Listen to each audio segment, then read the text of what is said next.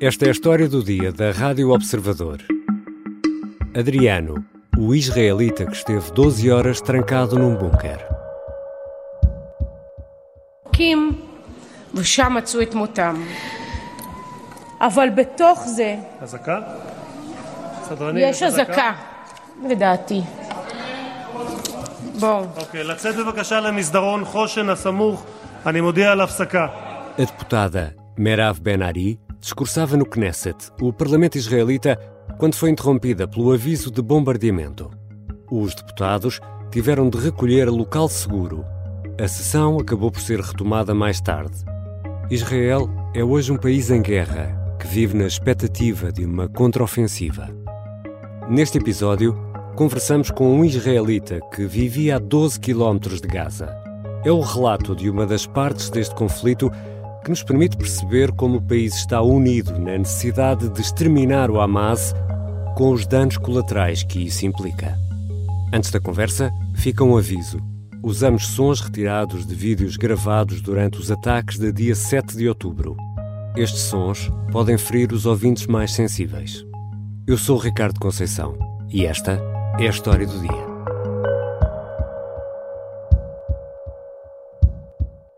Bem-vindo, Adriano.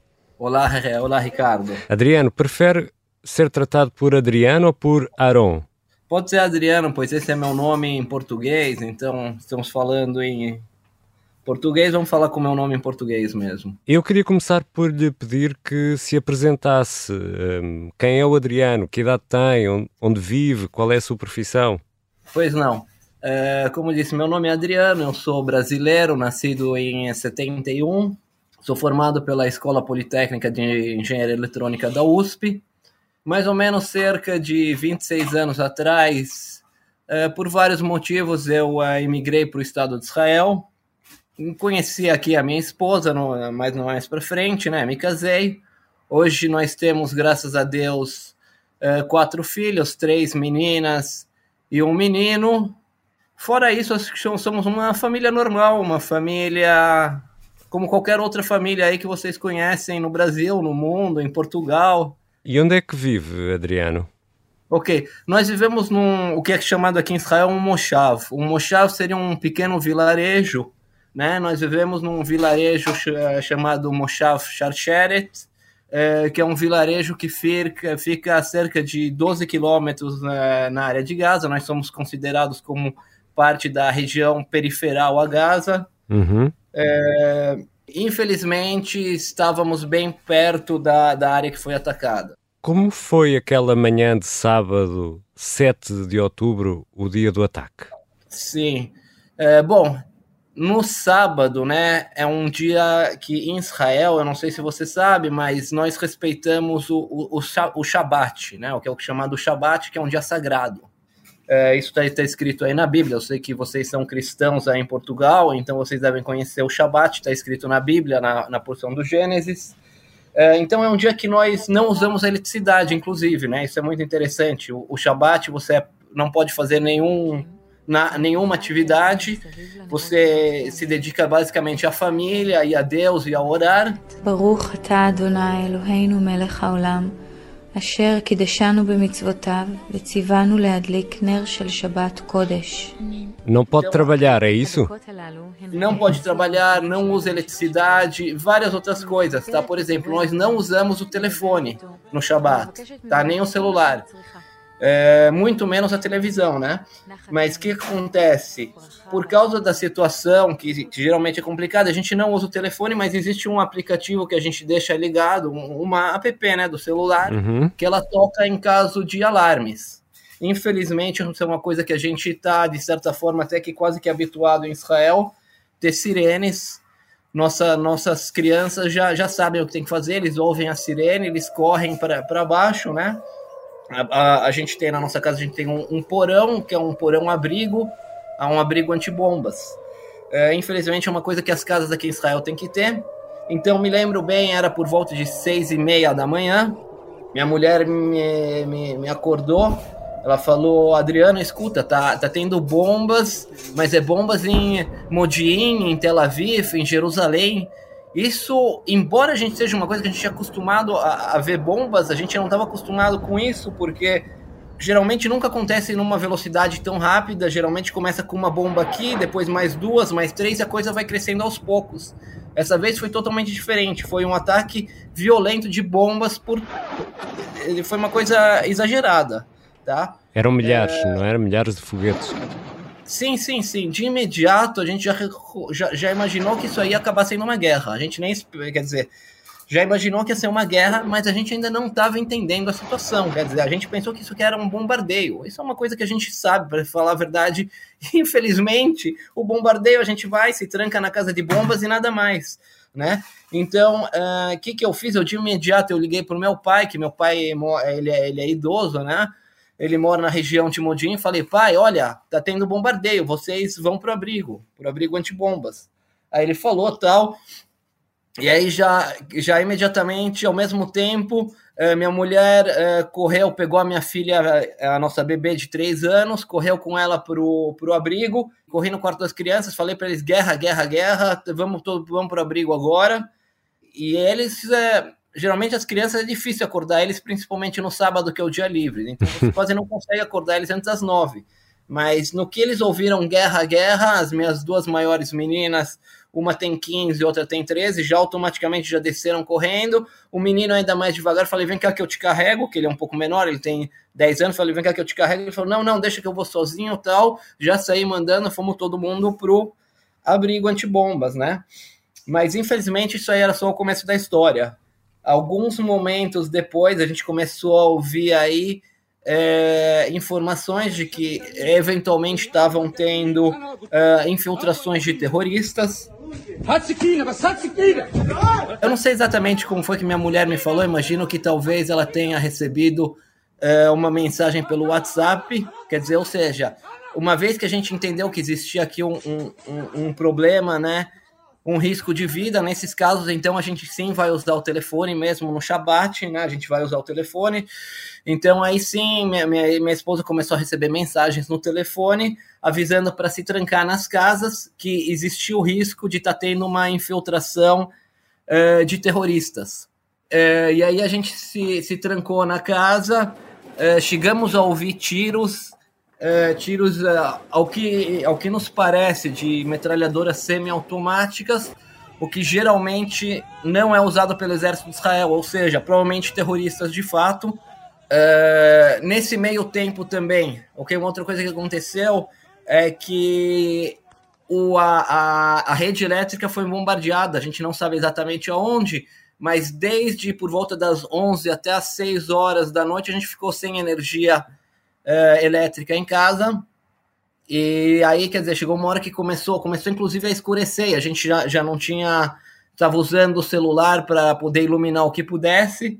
É, a, a eletricidade foi restaurada só mais tarde, a gente nesse meio tempo aí ficou praticamente o tempo todo trancados em casa. Quanto tempo ficaram trancados?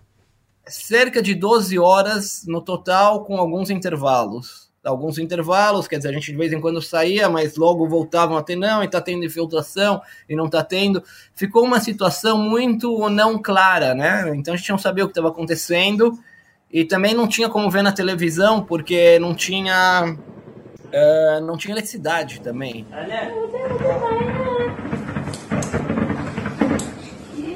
E conhece pessoas que foram alvo de ataque? É, infelizmente sim. Quer dizer, minha esposa acabou de voltar do enterro de uma mãe de um amigo, né? Um amigo nosso. O nome dela era Xoxana, ela era a mãe de um, de um amigo da, da minha, do, de um amigo da minha mulher de nome Eldar. Né? Inclusive a Xoxana, ela, ela era filha de sobrevivente do Holocausto. Tá, eu, eu lembro, isso eu lembro bem. Eu lembro que o Eldar, que é esse conhecido nosso, ele passou uma mensagem pelo SMS mesmo. É, que a mãe dele tinha sido morta, tinha sido baleada. É uma, uma situação absurda, né? A mãe dela tinha sido baleada, o pai dele foi ferido e eles não tinham nem como resgatar, porque eles estavam sobre um forte bombardeio, um, um forte bombardeio, não, um forte ataque de terroristas e, e, e as tropas estavam tentando chegar e não conseguiam chegar, ok? Eles, eles vivem, viviam, quer dizer, pelo menos no momento, infelizmente, bem mais perto, eles viviam a, a, a poucos quilômetros é, na, da, da, da fronteira. E o Adriano, como é que descreve o seu dia a dia normal? Vamos pensar antes de 7 de outubro. Como é que era o seu dia a dia e o dia, o dia a dia normal da, da família? Já explicou que as crianças estão habituadas aos alertas e aos avisos? Sim, sim. É, o nosso dia a dia fora isso é normal, quer dizer, eu sou, eu trabalho como engenheiro eletrônico por uma companhia grande. É, minha mulher trabalha para uma outra companhia como analista de negócios. É, e, e, os filhos vão, vão para a escola normal.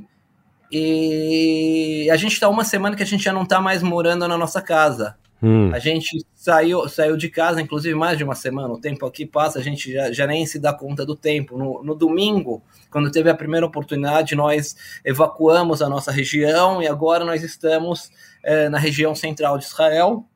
Ok? Estão é, onde? Estão onde? Estão num hotel, numa no, casa? Nós, nós estamos num hotel na região de Natânia. Isso foi, foi uma coisa que to, várias famílias da região foram transferidas para esse hotel é, porque de fato, quer dizer, várias cidades de Israel foram evacuadas justamente, é, algumas pelo próprio exército que, que disse para se retornar, e algumas outras porque as pessoas já, por vontade própria mesmo, já pegaram o carro e se mandaram. Ou seja, não é seguro nesta altura viver na sua casa, teve de sair de casa para outra região. De fato, infelizmente, de fato, é, infelizmente. Já voltamos à conversa com Aaron Adriano Leskovits, um cidadão israelita que vivia a cerca de 12 quilómetros da fronteira com a faixa de Gaza.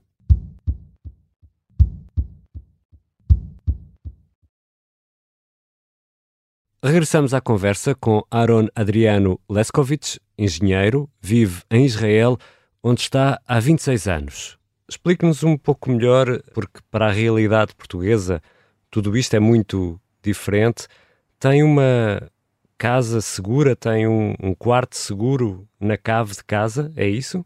Sim, sim. Esse é um, isso para as casas mais que foram construídas aí nos últimos anos, e a nossa casa foi construída mais ou menos oito anos atrás. Uh, isso é uma requisitação, né? Para você poder construir a casa, você é obrigado uh, a construir o que eles chamam, mas não sei como traduzir isso para o português, em hebraico é o que a gente chama de mamad, é um, é um quarto seguro, uhum. é um, onde as paredes dele são feitas de concreto maciço, né? Ele, ele tem várias blindagens, quer dizer, a porta é uma porta de ferro, uma porta pesada, uh, a janela dele também é uma janela de ferro, seria a prova de bombas. Mas não é à prova de um ataque uh, de pessoas a pé, de uma infiltração a pé. Ele funcionaria até certo ponto, quer dizer. Agora, o que, que aconteceu? No ataque do Hamas, as pessoas realmente, algumas se trancaram nos uh, mamados, né, nesses abrigos. Uh, algumas conseguiram escapar dessa forma, mas eles fizeram várias coisas. Primeira coisa, eles tinham aí, eu não sei como se fala isso, tipo aqueles foguetes de ombro, uhum. onde eles usaram isso aí para abrir e incendiar as casas. Eles uh, estouraram a porta do mamado, ok? Em outros casos, eles uh, puseram fogo e forçaram, de certa forma, as pessoas a saírem, ou as pessoas foram queimadas dentro, né, ou se asfixiaram. Tá? Inclusive, uma outra coisa que eles fizeram, eles pegaram, não, não me lembro exato em qual kibbutz, que eles pegaram um, uma das pessoas e falaram lá, você vai lá e fala para eles abrirem a porta que a gente não vai fazer nada, porque senão a gente vai matar todo mundo e não sei o que, não sei o que, e se você abrir a gente não vai fazer nada. E aí, quando os caras abriam, eles eram eventualmente mortos, mulheres foram estupradas, famílias inteiras foram dizimadas. A coisa realmente, realmente é, foi tristíssima isso aqui. Foi, foi acontecendo aqui em Israel atrocidades que são uh, inimagináveis, inimagináveis. Eu, inclusive, tive acesso a alguns dos vídeos das coisas que, que aconteceram. Eu posso te falar que eu sou um cara que normalmente até gosto de ver filmes policiais, sabe? Esse tipo de coisa. Filmes de que tem um certo grau de violência, não sou aquele cara que. Mas eu recebi filmes que infelizmente eu, eu não consegui ver até o final. Eu, eu vi o filme, eu fiquei chocadíssimo com o que aconteceu. eu, eu cheguei a ter meu coração palpitando muito forte por uh, muito tempo depois de ver aquele filme. fiquei totalmente chocado e foi só um dos filmes do que eu vi, do, do que aconteceu uh, nos kibbutzim, que são alguns quilômetros da nossa casa.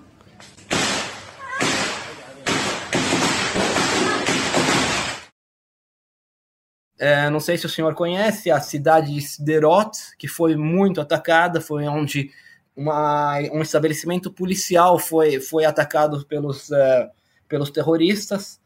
Tá? E só, só para o senhor ter uma ideia do, do absurdo, a gente está falando em alguns milhares de terroristas que invadiram simultaneamente a faixa, uh, cruzaram a fronteira. Eles, uh, então, minha mulher trabalha em Siderot, tá? minha mulher trabalhava lá, felizmente foi num dia em que ela não estava naquela região. Adriano, e, e como é que a opinião pública israelita lida com o facto disto ter acontecido. Nós temos Israel como sendo um dos países mais seguros do mundo, pelo menos com mais exército, polícia, vigilância eletrónica. Como é que isto aconteceu? Uh, de fato, amigo, essa realmente é uma pergunta muito boa.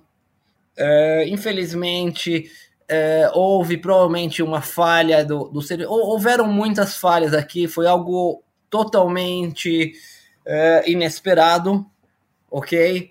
É, eu posso te falar que isso mudou totalmente a mente de, eu acredito que de, de, toda, toda a população aqui em Israel, ok? Toda a população de Israel jamais imaginou que tal coisa pudesse ter acontecido e realmente foi uma tragédia muito grande, isso era realmente inimaginável. Se falou, de certa forma, isso foi comentado aqui na mídia, mas uh, a opinião geral que, que foi é que é o seguinte: vai ter muita coisa que vai ter que ser investigada aqui.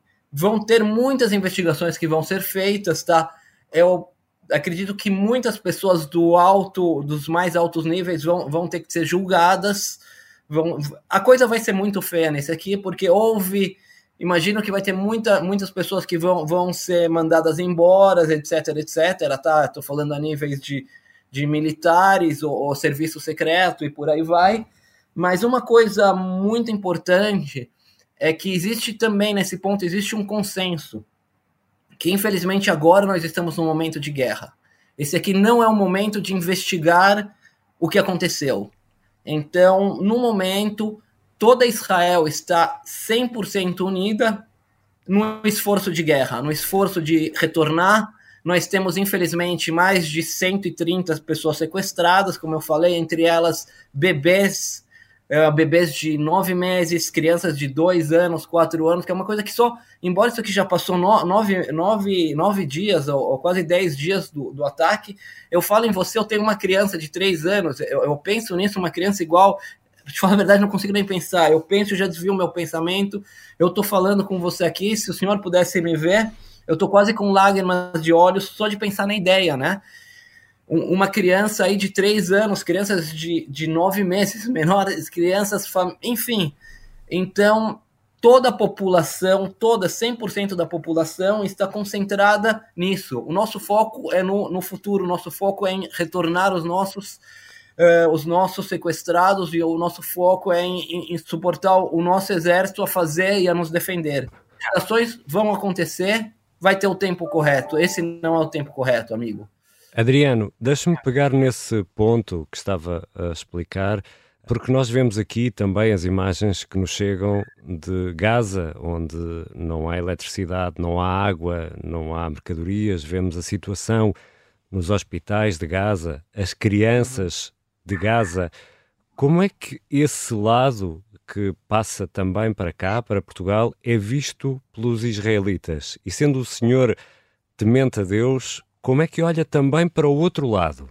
O, o amigo tem toda razão. E eu posso te falar, não só por mim, mas isso também é opinião de 90% da população israelense. É óbvio, existem eh, extremistas em todo lado, mas a, população, a, a grande maioria da população pensa dessa maneira, principalmente o governo, inclusive os militares. Nós, eu posso falar, lamentamos a morte de qualquer civil, qualquer criança, qualquer pessoa mas deixa eu te explicar, amigo, a grande diferença. Tá? E até o que explica, de certa forma, o, o número grande de feridos, infelizmente, que existe na região de, de Gaza.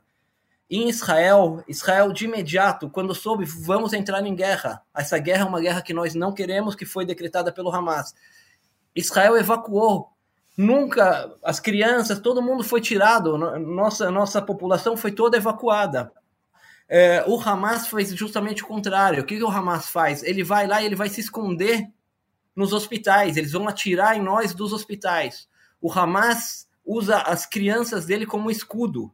É, na verdade, isso é muito importante, amigo, porque aqui em Israel, por exemplo, eu trabalho com árabes.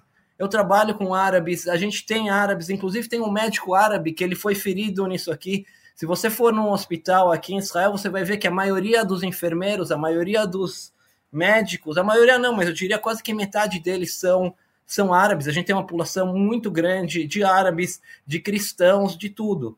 E eles falam mesmo o, o Hamas não luta pelos árabes, eles não são muçulmanos. Isso aqui é uma coisa que vai, como o senhor falou, vai contra a religião cristã, vai contra a religião judaica e vai contra a religião muçulmana também. Nenhuma religião é a favor de matar outras pessoas, inclusive os muçulmanos. Isso vai contra a religião deles, ok? E o Hamas não representa o que o povo palestino, o Hamas quer se pintar como se o Hamas estivesse defendendo os interesses do povo palestino. Isso não é verdade.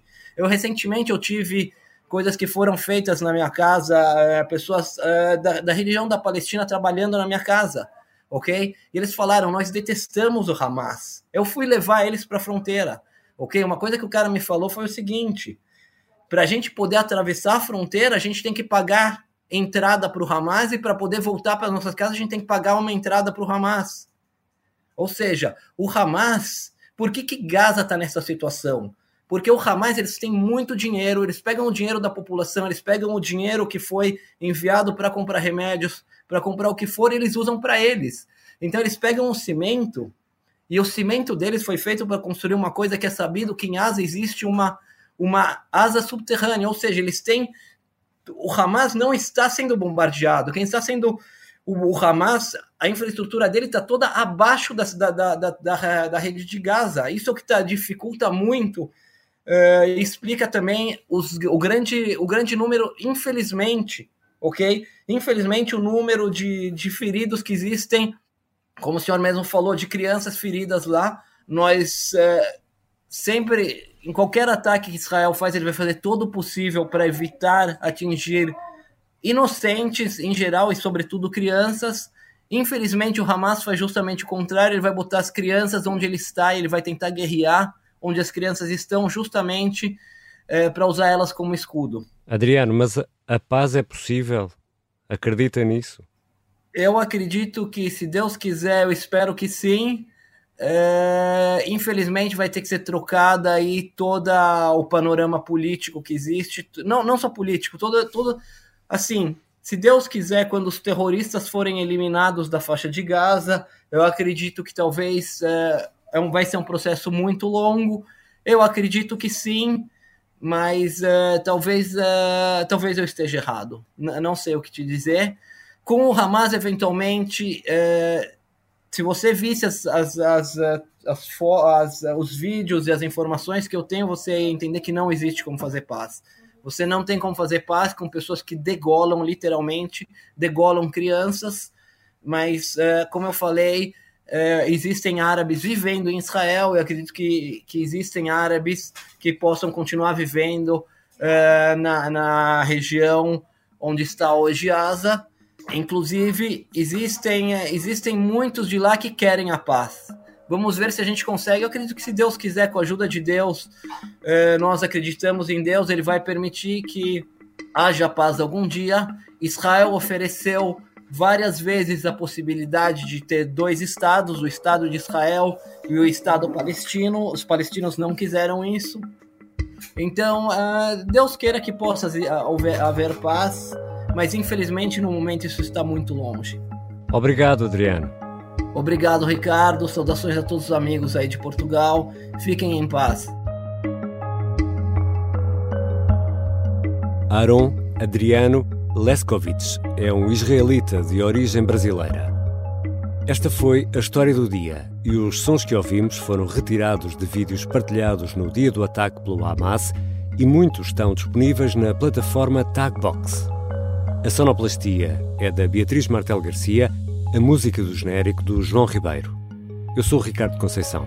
Até amanhã.